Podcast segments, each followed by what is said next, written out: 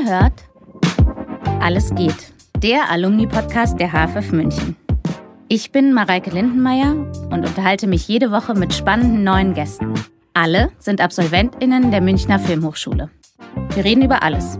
Die Zeit nach dem Studium, Höhen und Tiefen, Kochrezepte, Hochbeete und Gedichte. Schön, dass ihr uns zuhört. Viel Vergnügen mit der neuen Folge. Herzlich willkommen zu einer ganz besonderen neuen Folge von Alles geht, dem Alumni-Podcast der HFF München. Wir haben eine außergewöhnliche Situation, weil wir sitzen auf den Medientagen mit Publikum, einem Aufnahmerekorder und einem unerwarteten Gast, der mein Leben gerettet hat, weil wir eine Absage aus Krankheitsfällen hatten. Krankheitsfällen. Jetzt habe ich sehr lange geredet. Und jetzt wichtig, dass ihr wisst, wer da ist. Daniel Zitzer sitzt mir gegenüber und ich freue mich sehr. Ich danke dir vor allen Dingen sehr, dass du bei mir bist. Hallo Mareike. Hi. Genau, wir sitzen in einem Raum, der ein bisschen halt und wir sitzen an einem Tisch, der ein bisschen quietscht. So, damit seid ihr mit der Situation vertraut. Wir wissen auch ungefähr seit 30 Minuten, dass wir heute miteinander diesen Podcast aufnehmen. Aber ich bin ganz sicher, dass es toll wird. Du bist Absolvent der 5 der Abteilung 5 äh, Produktion und Medienwissenschaften, richtig? Medien Wirtschaft. Wirtschaft, Wissenschaften. Du hast Wissenschaften studiert. Bist du ähm, verbunden noch mit deinem Kurs? Hast du Kontakt zu deinen Kommilitonen? Tatsächlich eigentlich nicht. Ah. Ich bin ja schon fertig seit 2007 und ich habe noch Kontakt zu Leuten aus anderen Studiengängen desselben Jahrgangs, aber tatsächlich zu Leuten aus meinem Kurs gar nicht mehr. Also Mochte ihr euch nicht? Nein. nee, das war irgendwie danach, äh, nach dem Abschluss sind alle so ihrer Wege gegangen und so ein, zwei Leute habe ich noch gesehen, ein paar Jahre, aber das hat sich dann auch verlaufen mit der Zeit. Und die haben halt dann ein Ding gemacht und irgendwann halt, wenn man älter wird, so Familie, ein paar Leute sind weggezogen, hat sich nicht ergeben. Aber ich, das, was ich mich immer bei Produktionen frage, wie kommt man auf die Idee, Produktion zu studieren? Weil ich finde, das ist der Beruf beim Film, den man am wenigsten kennt, wenn man noch nichts mit Film zu tun hat. Äh, ja, bei mir war es so, ich habe BWL studiert mhm. und dann habe ich gerade mein Diplom gemacht mhm. und hatte überhaupt keinen Bock, in dieser komischen Finanzbankenwelt zu arbeiten. Und ich hatte schon so ein paar Freunde, die haben Regie studiert an der HFF und dann hatte ich einen anderen Freund, der hat Produktion studiert. Und das ist erstmal so ein komischer Begriff, weil du kannst nichts damit anfangen. Genau. Und den habe ich dann irgendwann so beim Feiern getroffen, nachts um vier. Und er hatte seinen Hausschlüssel vergessen und hat dann gesagt, oh, mich gefragt, ob er bei mir pennen kann. Und dann haben wir uns ewig unterhalten. Ich glaube, so bis 10 Uhr morgens, was er studiert. Dann habe ich gedacht, okay, bevor ich jetzt nach meinem BWL-Studium irgendwie versuche, in der freien Wirtschaft in so eine Unternehmensberatung und nie wieder ein Leben habe bis 60, ähm, könnte ich es ja mal in der Filmhochschule versuchen. Und ich habe damals gedacht, ich bin irgendwie wahrscheinlich nicht kreativ genug für Regie oder damals gab es noch vier Studiengänge. Und habe mir halt auch gedacht, mit diesem BWL-Studium kann ich mir sicher was anrechnen lassen in diesem Produktionsstudiengang. Und ja, dann habe ich mich da halt einfach mal beworben, ohne so richtig zu wissen, was mich erwartet. Aber ich hatte schon Bock, weil ich habe irgendwie schon immer so versucht zu schreiben oder habe einfach auch sehr viel, sage ich mal, Fernsehen geschaut oder mich damit beschäftigt und Computerspiele gespielt. Also ich hatte schon immer so einen Bezug zu visuellen Medien, so seit ich neun bin tatsächlich. Und es war dann irgendwie so, wollte ich es mir mal anschauen. Und da bist du einfach direkt genommen worden. Genau, bin ich direkt genommen worden im ersten Jahr. Also das stimmt nicht. Nee, in einem Jahr kamen die Bewerbungsaufgaben raus und ich wollte mich bewerben. Das war aber genauso in der Zeit, wo ich mein Diplom machen musste und dann habe ich es einfach total verkackt. Also ich habe sie nicht mal abgeschickt. Und dann hat es mich aber total wirklich auch geärgert und habe es im nächsten Jahr einfach nochmal versucht. Okay, aber das heißt ja, du wurdest beim ersten Mal ja, genommen. Ich wurde beim ersten Mal genommen, aber es war mein zweiter Versuch. Aber ist das natürlich Wahnsinn, es dann nicht abzuschicken, weil es ist irre aufwendig oder ist es, ich weiß gar nicht. Also es war, wenn du es dann selber nochmal durchliest, äh, was die Aufgaben sind und was du da geschrieben hast, habe ich mir gedacht, nee. Das ist ja auch irgendwie dumm, wenn du es dann hinschickst und dann versuchst du es im nächsten Jahr nochmal und dann sagt jeder, oh, das war der mit der schlechten Bewerbung. Okay, weil ich finde nur, dass es so aufwendig ist, sich zu bewerben. Also das macht man jetzt nicht nebenbei. Ich habe es auch nicht komplett gemacht. Okay, ja. Also ich habe dann in der Mitte schon gemerkt, ich schaff's nicht. Das wird, wird Bullshit. Schicke ihn nicht ab. Aber gut, weil ich finde das so interessant mit, dass die meisten sagen, sie wussten eigentlich nicht, was Produktion ist und dann. Ähm, ich habe es halt eben durch den, mit dem, durch genau. einen Freund, der Regie studiert hat, in der Dokumentarfilmregie, aber schon immer auch irgendwie Filme gemacht hat. Ähm, den habe ich dann natürlich als nächstes kontaktiert und habe gefragt, hey, wie ist das? Was passiert da genau? Und man findet dann schon recht schnell so einen Zugang, wenn du Leute kennst, die entweder auch an der Filmhochschule studieren oder irgendwas mit Medien halt, sage ich, in dem Bereich zu tun hatten in der Zeit. Heute ist ja ein bisschen anders. Warum? Naja, weil heute ist es einfach so, wenn man so zugeballert ist, dass ich einfach ich kenne 14-Jährige, die machen die krassesten TikTok-Videos und die schneiden an Adobe besser als manche HFF-Studierenden. Also das ist wirklich, glaube ich, an, das war ein anderer Zugang damals. Also das war ja wirklich so, als ich angefangen habe zu studieren, zu studieren gab es noch gar keine Smartphones zum Beispiel. Die kamen ja erst dann so raus. Der Daniel ist sehr, sehr, sehr alt. Und das ist schon spannend, weil das hat sich komplett verlagert. Das heißt, so die, die, sage ich jetzt mal, die jüngere Generation von heute, die gehen ganz anders auch um mit diesen ganzen Software- und Bearbeitungsprogrammen. Das ist viel intuitiver als das weil alle einfach immer schon gedreht haben. Genau, nee, da, jetzt bist du jetzt, damals warst du halt so special, wenn du irgendwie viel geschaut hast, ein bisschen Computerspiele gespielt hast. Und heute macht das halt jeder. Also so, wie gesagt, teilweise, wenn ich so, so jüngere Leute allein schneiden sehe, mit einer Einfachheit und Selbstverständlichkeit, ist schon gut. Also es ist ein bisschen anders. Aber die Frage ist, ob die Hochschule nicht noch mehr darauf reagieren müsste, ne? Weil wo fängt man an? Wie geht man damit um, dass es nicht mehr so ist, dass die Leute eigentlich noch nie was gedreht haben oder noch nie ähm, vor einem ja. Schneidetisch, also Schneidetisch, ja, aber ähm, ist halt immer noch ein bisschen oldschool. Also ich glaube, die unterschätzt das auch ein bisschen noch. Die hat eine sehr sichere Position in diesem, sage ich jetzt, High-End-Segment, anspruchsmäßig. Aber ist ja auch schwierig. Also es gibt halt auch einfach viel Müll auf YouTube und TikTok. Das ist schon klar, aber es gibt auch echt viele schlechte Filme. Der Aufwand ist nur wesentlich größer, sie zu machen. Ist die Berechtigung, wenn der Aufwand geringer ist, für schlechte Sachen größer, findest du? Nee, aber es verschwindet schneller. Es ist, du hast nicht so, hast nicht so eine große Plattform, das schaut halt dann keiner. Fertig.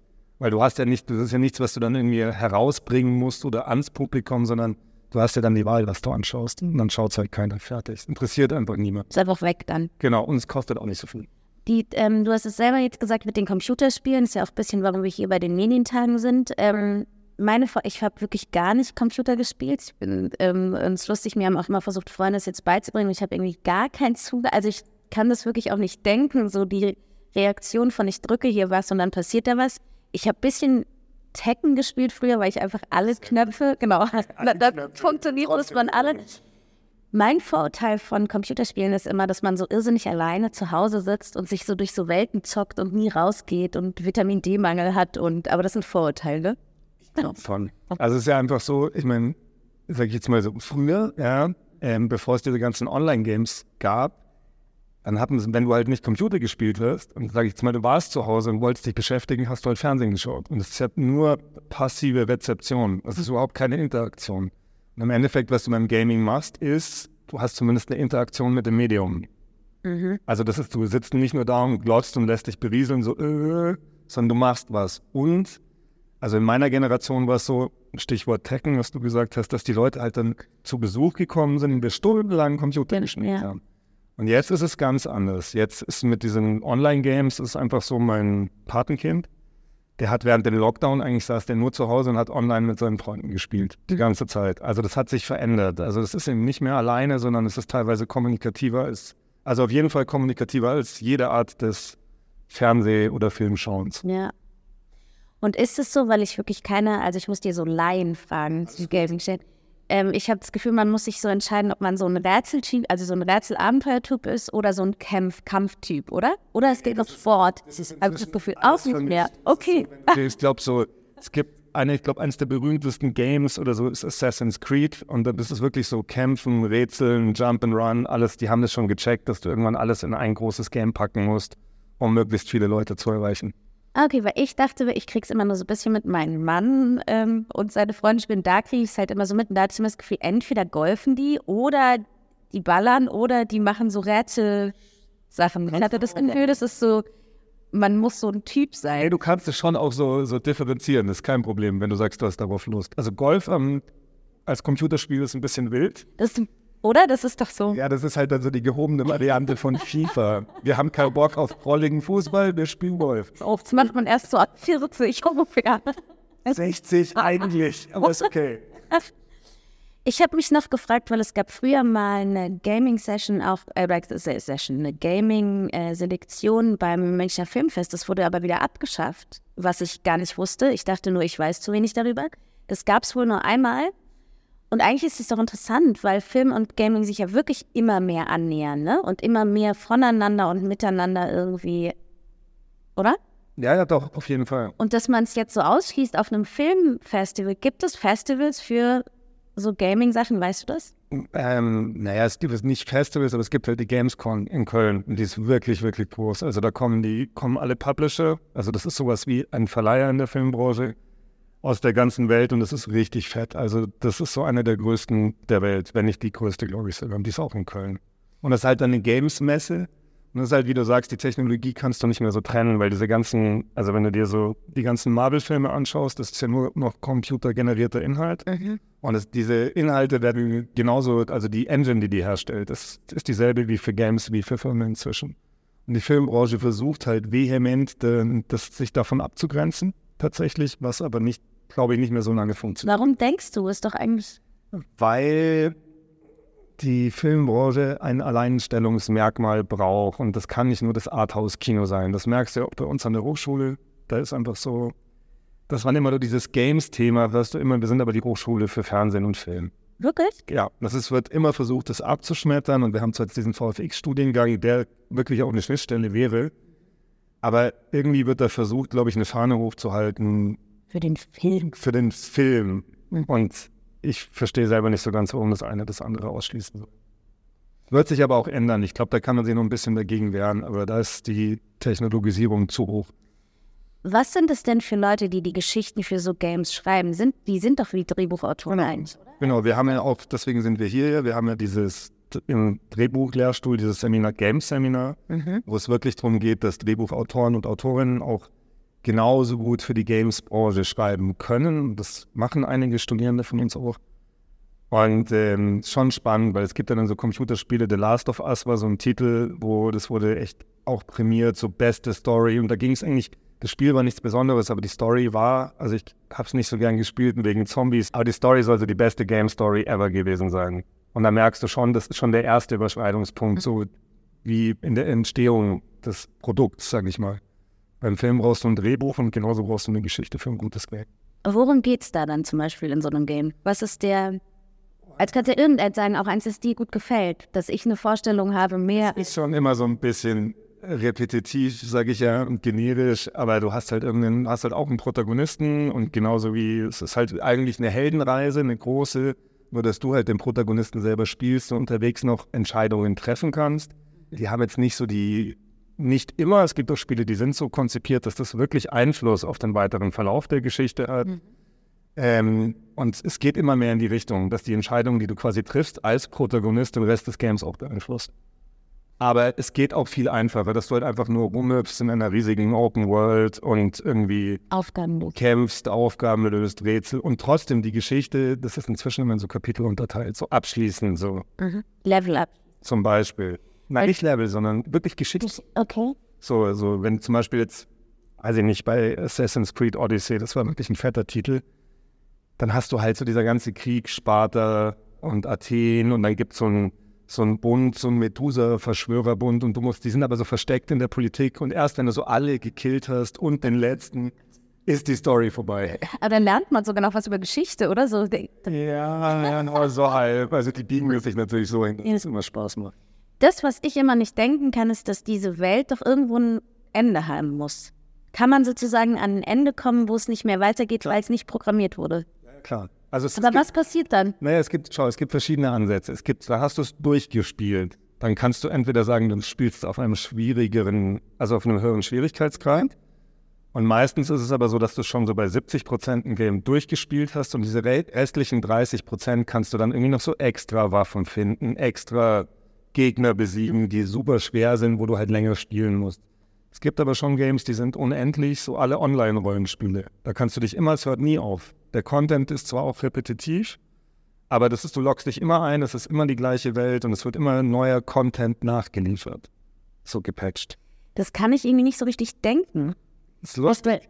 Ja, das ist halt wirklich so, du hast du, du spielst und irgendwann sagst, okay, du hast jetzt alles gesehen. Dann kommt ein Update und dann ist, weiß ich nicht, dann hast du halt eine Welt, so du bist fertig, hast alle Bosse besiegt, dann gibt es eine neue Insel mit neuen Inhalten, neuen Bossen, neuen Gegnern. Und kann da aber jemand zu dir hinkommen kommen, der weniger gespielt hat als du? Da muss man da auch eine Strecke zurückgelegt haben. Nee, du musst schon meistens die Strecke zurückgelegt haben. Du musst immer erst den Core-Content sozusagen durchhaben, bevor du in die Erweiterung gehst. Ja, weil ich finde es ich find's so faszinierend, weil mir auch, also dadurch, dass es mir so fremd ist und diese Welt ja aber riesig ist und so viel so eigene ähm, Regeln hat, ähm, das finde ich immer spannend. Und ja auch so Menschen, ich merke ja auch, wenn ihr euch unterhaltet, kann, verstehe ich eigentlich manche Sachen nicht, ja. Oder kann sie nicht so zuordnen, wie ihr sie zuordnen könnt. Ich glaube, das könntest du voll schnell, weil es, ich meine, das ist jetzt eine schwache Analogie, aber schau, das ist wie wenn du eine Serie schaust und dann kommt eine neue Staffel raus. Es ist recht, da wird dann so die Grundwelt, wird so in, in der ersten Staffel oder im Pilot etabliert. Ja. Und so ähnlich ist es bei Games auch. Und alles, was danach kommt, das ist ein DLC, das ist dann eine Erweiterung, ähm, ist eigentlich wie, als würde eine neue Staffel rauskommen. Und wenn dann, sage ich jetzt, du sagst, du hast dieselbe Spielmechanik, in diesem Universum, aber du spielst einen anderen Protagonisten mit einer anderen Geschichte, dann ist es erst ein neues Spiel. Also es ist inzwischen auch wirklich so, dass die Games an den Protagonisten und Protagonistinnen festgemacht sind. Tatsächlich. Ist nicht so, ist nicht, wie heißt denn nochmal, ah, wie heißt nochmal diese Figur, die Angelina Jolie gespielt hat? Die ist doch, ah, genau. Ist das eine der ersten Filme, die auf einem Computerspiel, weißt du das? Ja, auf jeden Fall. Das ist einer der ersten Filme, die auf einem Game basieren. Aber die sind immer halt so ein bisschen schlecht, einfach die Filme meistens. Aber sie haben bestimmt ganz viele Zuschauer, weil alleine alle, die es gespielt haben, gucken es mal an. Also eigentlich ist es eine Win-Win-Situation für alle, oder? Die, ich also, ja. Siehst du? Okay, um mal ganz kurz nochmal zurück zur Hochschule zu kommen. Was ist das, wenn du ähm, sagst, du erinnerst dich an deine Studienzeit? Was mochtest du? Was sagst du, hat die Hochschule dir so mitgegeben für die Welt draußen? Oder sagst du, es war so eine Blase und es war einfach eine Blase, die zu der Zeit gut war oder auch schlecht war, aber sie hat mir eigentlich nicht, nichts gelehrt für draußen. Hm, doch, also für, ich sage jetzt mal für den Bereich Filmbranche hat sie mir natürlich diese ganzen handwerklichen Kenntnisse tatsächlich gelernt und ähm, auch die ganze Medienwissenschaft. Es war echt cool, mal so Filmgeschichte, weil da habe ich einfach Filme gesehen, die hätte ich mir sonst nie im Leben angeschaut. Und dadurch, dass ich gezwungen war, sie zu sehen, konnte ich die in einen ganz anderen Kontext bringen. Auch so, sage ich jetzt mal, kulturhistorisch, so, so was ist wann, wo passiert, warum. Das, ist ja, das spiegelt ja schon immer so ein bisschen den Zeitgeist, auch so was für Filme werden gemacht. Und es war sehr, sehr spannend, es war einfach sehr interessant. Und ich weiß nicht, es war schon ein bisschen eine Bubble, weil es halt viel kleiner war als jetzt. Wir waren vielleicht, keine Ahnung, so 60 Studierende pro Jahrgang, also sehr klein. Und ja, und der Ort war auch so klein. Jeder wusste immer genau, was der andere gerade macht. Und der konnte nichts, ja. Das war halt so komisch, weil ich davor an der FH BWL studiert habe. Ja. Das ist ja auch schon kleiner als die LMU. Ja. Und das war schon so schulklassenmäßig. Und dann bin ich in die HFF gekommen. Das war echt so zehn Leute in der Klasse, wie in einer Klasse. Und es war abgefahren, aber es war gut. Es hat auch Spaß gemacht. Ich habe ziemlich viel gelernt. Stimmt, das wissen manchmal Leute gar nicht, dass die Hochschule auch immer noch so kleine Klassen hat. Also es sind ja, wenn man mit so anderen Unis sich immer vergleicht, denkt man so, hoch ähm, stimmt, ihr seid ja 500 Leute im Jahrgang oder in einem und hier sind 500 vielleicht überhaupt immatrikuliert. Ja, ne? das sind immer so, sind ja so 10 pro Studiengang. Genau. Und ich finde aber, weil du das gesagt hast mit den Filmen, das darf jetzt vor Grützen auf keinen Fall hören, aber ich fand manchmal mühsam, weil man hatte gerade geschafft aufzustehen und dann ist man wieder ins dunkle Kino gegangen und hat so. Eine Woche Experimentalfilm und du konntest nicht krank sein. Das, ja, und man musste dann aber immer so sich wachhalten in diesem wieder man hat es gerade geschafft aufzustehen und dann saß man wieder im dunklen Kino und wusste so.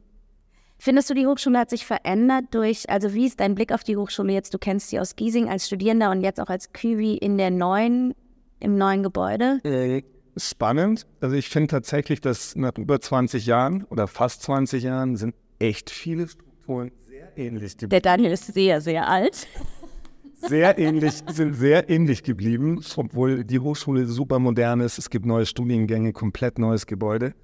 Irrsinnige Technik. Ja, und da leiden halt auch die, die Kommunikationsstrukturen so ein bisschen drunter. Also ich merke schon, manche Sachen sind eigentlich fast noch gleich und das halte ich auch für überhaupt nicht mehr zeitgemäß. Aber es ist halt schwierig, wenn, wenn dieselben Personen noch dort sind. Also ich glaube, dass die äußere Entwicklung die innere überholt hat, sozusagen. Das ist ein ziemlich poetischer Satz eigentlich. Nein, Doch, ich finde schon. Aber es ist wirklich so. Also es ist okay, aber es ist halt teilweise, komme ich mir vor wie in meiner Studienzeit. Mhm. Ich finde wirklich, dass den absurdesten Unterschied ist, in Giesing konnte man sich nicht nicht begegnen, ja. Und in jetzt kann man ja, wenn man möchte, wochenlang sich meiden und einfach so tun, weil das dadurch, dass dieses Gebäude jetzt so groß ist, kann man so geheime Treppenhäuser gehen und kann einfach so. nee, ich war da, aber ich habe mich genau versteckt. Ich fand noch spannend, weil du hast, als wir hierher gelaufen sind, gesagt, du weißt ein gutes Messergeschäft. Findest du, kochst du gerne? Ähm, ich koche gut, aber nicht so gerne. Oh, weil ich bin ein großer Fan, ich möchte eigentlich immer, ich habe das Gefühl, ich bin erwachsen, wenn ich es geschafft habe, dass ich ein japanisches Keramikmesser habe. Ich habe eine Freundin, die, die, ja, oder hast du welche? Ich habe eins geschenkt bekommen, aber ich benutze es nicht so oft. Hast du bezahlt dafür, dass du es geschenkt hast? Darüber haben wir auch Nein, ich habe es geschenkt. Stimmt, doch, ich habe 10 Cent zurückgegeben. Ja. Genau. Aber es ist schwierig, weil die solltest du per Hand schleifen. Und das wird dann anstrengend, wenn du die immer dann. Also ich habe kein japanisches Keramikmesser, sondern Metall und die musst du dann per Hand schleifen. Und aber wie schleifst du sie sonst? Ähm, naja, du kannst sie auch schleifen lassen. Oder aber du brauchst ja dann so bestimmte Schleifsteine für diese japanischen Messer mit einem bestimmten Härtegrad. Das ist echt eine Wissenschaft. Es gibt Leute, die können sich nur damit beschäftigen. Lange und viel. Also wir haben aber eh so ein, also wie heißt nochmal, wie heißt so ein Messerschleifer, oder? So eine, ja, aber nee, nicht per Hand schleifen? Doch, aber es gibt wirklich so japanische Schleifsteine mit verschiedenen Härtegraden, wo du dann unter fließendem Wasser, also ich bin auch nicht so ein Profi, bevor ich jetzt Quatsch erzähle. Aber ich kenne echt Leute, die machen das dann auch. Die haben mit ihrer Küchenmesser-Sammlung. Vor allen Dingen unter fließendem Wasser bei Mondenschein. Ja, kannst du nicht, aber ich weiß auch gar nicht über den Grund. Also ich möchte, ich, bevor ich jetzt irgendwie Okay, auf jeden Fall findest du gute Messer auch gut. Und es hat sowas mit Erwachsensein zu tun, finde ich, dass man so dieses Messer. Nee, du schaust mich da aus. Für mich hat, ich habe früher nicht über Messer nachgedacht. Erwachsensein ist so, wenn du dich freust, wenn du einen neuen Spülschwamm nimmst, also ernsthaft Freude empfindest. Dann, das ist so Erwachsensein. Das ist lustig, weil wenn man seine Kinder in den Kindergarten bringt, muss man so eine Gesundheitsbelehrung machen. Und da lernt man, dass ähm, die Spielschwämme in der Küche die meisten Bakterien haben fast im ganzen Haushalt schlimmer als die Bettwanzen und der Staub im Bett. Und wie lange sollte man einen benutzen? Maximal einen Tag. Mal Quatsch, das weiß, ich weiß es nicht mehr. Ich erinnere mich nicht, aber man muss ihn ganz kurz benutzen, weil das wirklich die größten Bakterienfänger sind, die es überhaupt gibt. Ich muss mal einmal zu Eva gucken, weil ich habe überhaupt kein Zeitgefühl wir sind gut in der Zeit oder wir sind langsam Richtung Ende?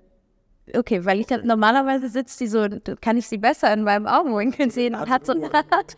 Es gibt im Tonstudio eine analoge Uhr, wirklich wie bei den Bundesjugendspielen früher, die so richtig eine analoge Stoppuhr, die anfängt zu laufen. Aber das macht ja auch Sinn. Ja, und aber das ist dann immer so in meinem Augenwinkel, dass ich sehen kann. Jetzt sitzt die Eva im toten Winkel. Jetzt weiß ich nicht, und ich habe keine Uhr. Jetzt weiß ich nicht, was passiert. Gehst du gerne, gehst du ins Kino oder guckst du zu Hause? Ich gucke tatsächlich meistens zu Hause. Mhm. Seit der Pandemie oder schon immer? Nee, schon immer, weil ich halt im Kino immer fand, so, also manchmal ja, ich schaue mir schon Filme im Kino an, aber ich finde manchmal dieses sitzen bleiben müssen und eineinhalb Stunden und auch wenn der Film und nicht so Menschen das nicht so schnell ab und auch wenn der Film nicht so gut ist, dann habe ich keine Möglichkeit mich irgendwie andersweitig zu beschäftigen und jedes Mal wenn du auf Toilette musst, ist es eigentlich im Kino schon so dass du denkst, ah fuck, Stress, ich sitze hier so blöd und dann wartest du ewig und dann musst du irgendwann gehen. Das finde ich einfach mega nervig dann. Also dann bin ich irgendwann nicht mehr beim Film, sondern frage mich, hey, wie komme ich hier raus zur Toilette? Und das mache ich dann zehn Minuten, bis ich gehe. Okay, das klingt so, als gäbe es wenige Filme oder Serien, die dich fesseln und dich so begeistern, dass du sitzen bleiben willst. Doch, das stimmt, aber es ist, ähm, ja, ich schaue mir halt relativ viel an. Also ich schaue mir wirklich fast alles an, was so rauskommt, völlig unabhängig von Genre, also bis auf Horror, das mag ich nicht. Einfach um es gesehen zu haben? Genau, einfach wenn halt, ja, weil es mich schon immer interessiert, so was, wie hat der Regisseur bestimmte Sachen, Thematiken umgesetzt, wie sind Drehbücher geschrieben. Also ich schaue mir auch echt viele deutsche Sachen an, wo andere Leute sich sagen würden, was ist das für ein Scheiß. Also so Fernsehen auch, nein. Ja, über die Mediathek schaue ich halt ausge, ausgewählte ZDF-Krimis. Ja. Tatsächlich, ja, ich finde das schon spannend, was natürlich, ich finde schon spannend, was das deutsche Fernsehen so macht super, also so nicht halt eben nicht nur Tatort, sondern auch mal so ZDF-Krimis. Also ich schaue mir jetzt nicht so Inga Lindström, das skippe ich, aber alles, was halt so ein bisschen, was man sich halt anschauen kann. Also diese, so Traumschiff bin ich auch raus, aber sonst. Gibt's Traumschiff? Ja, ja. Das ist so, würde ich sagen, meine Grenze. Traumschiff und Inga Lindström. Rosamunde Pilcher. Auch. Ist aber, und es gibt ja ganz viele auf so für die Mediatheken produzierte Serien, ne, die man gar nicht eh übers Fernsehen mit. Genau. Also die sind natürlich das ist auch eine Welt, die ich mir noch gar nicht erschlossen habe. Ja, da schaue ich manchmal nur rein. Ich versuche halt so ein bisschen den Überblick zu behalten. Und das ist halt, um zurückzukommen, das kannst du beim Kino nicht machen. Ja. Also du kannst ja nicht jeden Film irgendwie, wo du dann merkst, okay, es gibt auch Filme, wo ich merke, okay, ich mache jetzt nebenbei noch was anderes am Rechner und lass den aber schon so laufen, weil ich einfach sehen will, wie die Geschichte sich entwickelt. In doppelter Geschwindigkeit. Das kannst du halt im Kino nicht machen. Und wenn du da halt in irgendwie einem Film sitzt, der dir keinen Spaß macht Und ich versuche natürlich immer in Originalversionen zu gehen, weil sonst haben die Drehbuchautoren ihre Arbeit umsonst gemacht, wenn die auf Englisch schreiben und es wird übersetzt. Ist manchmal schwierig tatsächlich. Und es gibt ja nicht jeden Film immer in Originalversion auch. Leider. Würdest du mir, gibt es was, was du mir empfehlen würdest aus letzter Zeit? Fernsehen oder Kino? Egal. Muss ich nachdenken. Gemeine Frage. Du hast noch was schlecht, was ich auf keinen Fall angucken soll. Spaß dir. Nein, das ist gemein. Das ist Dann Spaß dir man nicht. Das ist immer gemein. Am Schluss, am Schluss ist das irgendjemand, den man dann kennt, der sich wirklich Mühe gegeben hat. Nein, das darf man auch nie, genau. Oder sowas, wo du das Gefühl hattest, das habe ich echt, da saß ich so und wollte auch nicht aufs Klo oder nicht vorspulen. ja, da gibt es schon viel. So, also die letzte Serie, die ich gesehen habe, die ich relativ gut fand, war Vikings Valhalla. Das war spannend, es war einfach spannend geschrieben. Es war sehr kompakt geschrieben, es war auch, gab eine weibliche Protagonistin, aber seit langem auch mal wieder so eine Männerfreundschaft. Das habe ich einfach lange nicht umgesetzt und geschrieben gesehen, glaube ich, weil es einfach eine andere Zeit war. Und die, ja, und die Kombination fand ich aber ganz gut. Also die haben das, und es war halt so, es hat mir wirklich dramaturgisch gefallen. Es waren einfach so auch abgeschlossen, so mal nach Folge 2 gab es einen Abschluss, aber es geht weiter. Ich fand das ziemlich gut. Also nicht so, wenn du Vikings kennst, da zieht sich das ja ewig. Und irgendwann bist du halt raus, weil irgendwann ist es nur noch so eine Geschichte, wo du eigentlich keine Ahnung mehr hast. Und das fand ich zum Beispiel ganz gut. Das ist ein Spin-off. Und siehst du, das darf man wahrscheinlich auch nicht laut sagen. Ich hatte das Problem ein bisschen mit Game of Thrones, weil ich immer versucht habe, das zu gucken. Und das war mir zum Beispiel zu kompliziert, weil da waren so viele Leute, oder zu kompliziert, das klingt auch so, oder so Dürfchen.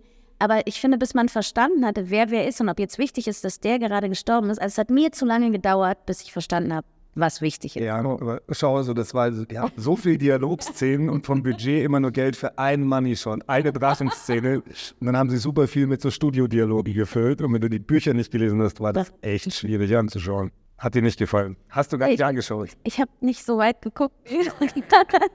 Aber Voll es war erwischt. tatsächlich voll die wichtige Serie, weil ich bin ja auch so ein Fantasy-Nerd. Und eigentlich habe ich mal Produktion studiert, weil ich Fantasy-Filme machen wollte. Dann habe ich aufgehört und niemand hat, wollte das machen. Alle haben gesagt, oh, das geht in Deutschland nicht, das geht nur in Amerika. Aber das ist auch ein bisschen so. Nee, und dann kam Game of Thrones. Und das war echt ein Game Changer, weil dann haben deutsche Produktionsfirmen versucht, das zu machen, aber mit den Budgets hier war das schwierig. Aber da, das war so die Serie, da hat es angefangen, dass Fantasy als ernsthaftes Genre wahrgenommen wurde. Und ohne Game of Thrones, steile These, behaupte ich mal, gäbe es so Sachen wie Stranger Things und diese ganzen Marvel-Sachen. Das hat schon nochmal die Sehgewohnheit bei den Leuten verändert, dass sie sich auch mit so fantastischen Stoffen im weitesten Sinne sage ich, auseinandersetzen und es halbwegs normal ist. Und das gab es nach meinem Abschluss 2007, war das in Deutschland ein völliges No-Go. Da war Romantic Comedy und so ein bisschen Krimi, aber das war wirklich, da haben die Leute mir auch gesagt, das will keiner sehen, das interessiert niemand, so eine Nische. Und, und das, obwohl Herr der Ringe schon in den Kinos gelaufen ist. Und das Game of Thrones hat es halt voll aufgebrochen. Ich habe immer das Gefühl, dass es immer eine Vorlage braucht eigentlich, oder? Gibt es viele Eine literarische Ja. ist einfacher. Du hast halt eine etablierte Welt, du hast eine etablierte Fanbase und es ist halt viel einfacher da zu schreiben oder adaptiv zu schreiben, als selbst was zu erfinden. Netflix hat es ein paar Mal versucht, ist aber echt schlecht geworden, so gerade im Superheldenbereich. Ich habe vergessen, wie es heißt. Spannend, eigentlich habe ich noch nie vorher drüber nachgedacht, aber wenn wir jetzt drüber reden, klingt es super offensichtlich, dass es immer eine große literarische Vorlage hat und das dann. Es ist halt einfacher. Also Harry Potter war erfolgreich und alles, wo du versuchst, da zu beiten, so auch so, ja, es ist so eine Schule, das School, School of Good and Evil, glaube ich, hieß das bei Netflix. Es war so ein Versuch, dieses Harry Potter-Gefühl wiederherzustellen. Und es war echt schlecht. Also es war sehr gut besetzt, aber es war echt nicht so toll. War einfach so, ist dann immer so der Versuch. Also es geht schon besser, wenn du eine Literatur verloren hast. Ja, spannend, habe ich irgendwie noch nie vorher drüber nachgedacht.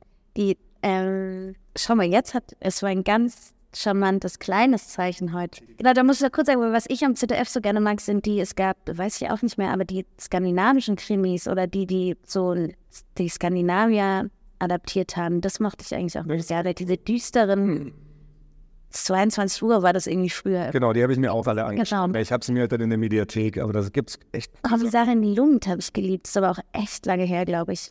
Ähm, Ja, ja. Aber das ist ja dann so ein bisschen dieses wie Brunetti, wo sie so deutsche Schauspieler, die so tun, als wären sie. Nee, Nee, Lund war nicht so. Das stimmt. Nein, darüber müssen wir auch noch mal reden. Eine deutsche Schauspielerin. In Italien. Ja, oder in England oder genau, wo auch immer. Darüber gibt es eine eigene Vorlesung, glaube ich, von Frau Grützen, über dieses, die Deutschen tun immer so. Das ist auch spannend, ja, das ist so recht. Ja. Ähm, genau, meine abschließende Frage ist ja immer, wenn du jetzt anfangen würdest, an der Hochschule zu studieren oder die, die jetzt da sind, ganz neu, ja, Mhm. was würdest du ihnen raten, so für ihr, ihre Seele und ihr Herz und ihren Verstand für die nächsten paar Jahre? Meinst du jetzt äh, alle Studiengänge oder eine? Ja, nee, so grundsätzlich, wenn man jetzt da so anfängt und ähm, entweder gerade denkt, mir gehört jetzt die Welt, weil ich bin jetzt hier, oder auch denkt, ich muss ja, ich kann gar nicht morgen große Kinofilme machen, sondern ich muss Technik. Was ich Ihnen raten würde, Ja, nehmt alles mit, was angeboten wird, weil das macht man ja im Studium nicht. Man versucht ja möglichst viel zu dodgen und da durchzukommen mit wenig Aufwand. Aber es gibt wirklich viele coole Vorlesungen, die vom Inhalt echt cool sind und die dir später auch was bringen. Also das sage ich denen schon auch. Schaut euch die Vorlesungen an und nutzt das Angebot, weil das Angebot ist wirklich cool, auch von der technischen Seite. Und da halt mitnehmen, was geht. Weil danach ist es auch so schnell wie möglich durch. Nicht so lange da rumeiern und Studenten. Ja, ist gut, oder? Die Sachen angucken, dann kann man sie auch immer noch blöd finden, aber man muss sich erstmal angucken, bevor man es beurteilt. Ja, aber es gibt halt wirklich viel, also sowohl technisch als auch inhaltlich. Und das sind alles, also vieles davon sind echt Sachen, die dir später, wenn du egal in irgendeinem Medienbereich arbeitest, eigentlich völlig austauschbar, ob Games-Produktion, Filmproduktion, die dir zumindest, sage ich, eine Ahnung geben, im schlimmsten Fall, wen du anrufen musst. Aber du kannst es zumindest einordnen und weißt, was los ist. Du bist nie völlig Ja. blank und das ist cool.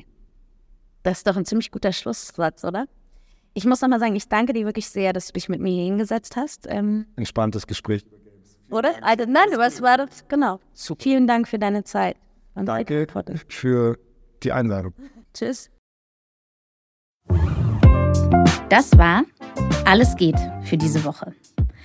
Ich bedanke mich sehr für die Unterstützung, natürlich bei der HFF München und beim Freundeskreis. Die Show Notes und alle Infos zu jeder Folge findest du auf der Webseite zum Podcast. Wenn dir gefällt, was wir hier machen, freue ich mich sehr über Sterne, Likes, Herzen und Weiterempfehlungen. Ansonsten lass uns gerne einen Kommentar oder Feedback da. Bis nächste Woche bei Alles geht.